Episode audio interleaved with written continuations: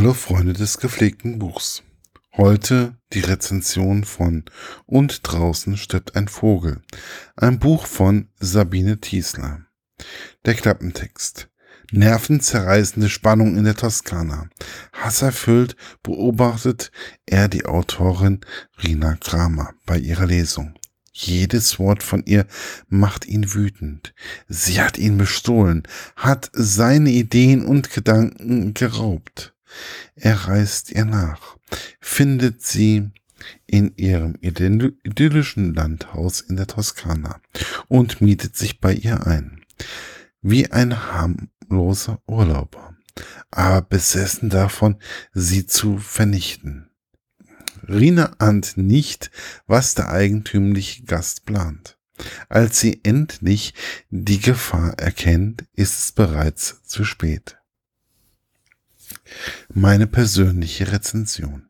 Sabine Tisler ist eine Autorin, die ich vorher nun wirklich nicht kannte.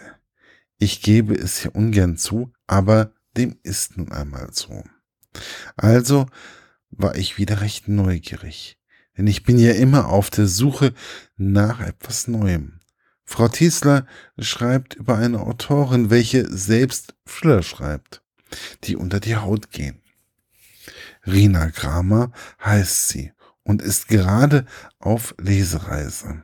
Etwas, das wirklich die meisten Autoren aus eigener Erfahrung kennen. Bei der letzten Lesung ist auch Manuel dabei der Stalker von Rina Kramer. Er ist selbst Autor und ist der Meinung, Rina Kramer klaue ihm seine Geschichten aus dem Kopf. Es hört sich schon krank an. Ist es auch, wenn man bedenkt, dass er Rina Kramer sogar bis in die Toskana folgt. Dort ist Rina die meiste Zeit allein. Sie wohnt auf ihrem Berg da ihr Sohn ins Internat geht und ihr Mann Re Regisseur ist. Manuel quartiert sich also in das Gästehaus von Rina Kramer ein und plant sie umzubringen. Oder was auch immer. So ganz verstehe ich diesen Menschen nicht. Er ist einfach schwer zu fassen und für mich schwer zu verstehen. Aber ich glaube, gerade das macht dieses Buch aus auch für mich so faszinierend. Frau Tiesler versteht es einfach, ein in die, in die Geschichte mitzunehmen. Sie thematisiert die Probleme in einer offenen Ehe, wenn beide Partner ihr Leben leben und sich eigentlich nur auf sich konzentrieren, bleibt einer von den beiden immer auf der Strecke. Dies kann zum einen der Mann sein oder wie in diesem Falle nun einmal die Frau. Wenn ich dann auch, wenn sich dann auch noch ein gestörter Mensch einquartiert und so gar nicht am sozialen Leben der Personen teilnimmt, sondern sich eher nur im Dunkeln bewegt, so macht er einem wie in diesem Fall Manuel, schlicht Angst. Es muss noch nicht einmal Blut fließen oder irgendwas passieren. Die ganze Geschichte macht einem einfach nur Angst. Man fiebert stundenlang mit den Personen mit und denkt sich, warum schickt Rina Manuel nicht einfach nach Hause?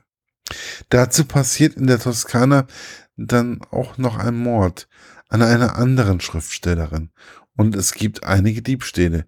Nebenbei erfährt man so einiges über das Leben von Priestern in Italien und es gibt einige Missverständnisse. Es klingt alles irgendwie abgedreht, das ist es auch irgendwie. Aber es ist trotzdem aufgrund der Schreibweise der Autorin sehr schlüssig und man kann sich sehr gut man kann sich sehr gut verstehen. Es ist für mich ein Thriller der besonderen Art, da er zum einen so unaufdringlich geschrieben ist, aber trotzdem auf eine wundersame Art dann doch einem Gänsehaut verursacht. Und am Schluss immer nur noch mehr. Und es geht dann doch sehr schnell zu Ende. Ich habe mir dann auf einmal noch einmal 100 Seiten zu den 448 Seiten gewünscht. Und was ich mir wünsche, noch viele Thriller von dieser Autorin. Sie ist etwas Besonderes und das muss von den Menschen, die Thriller und Krimis mögen, gelesen werden. Erschienen ist das Buch im Heine Verlag und, und kostet als Taschenbuch ganze 9,99 Euro, die auch wirklich sehr gut angelegt sind. Also viel Spaß als ja beim Lesen des Thrillers wünsche ich euch euer Markus von literaturlaunch.eu.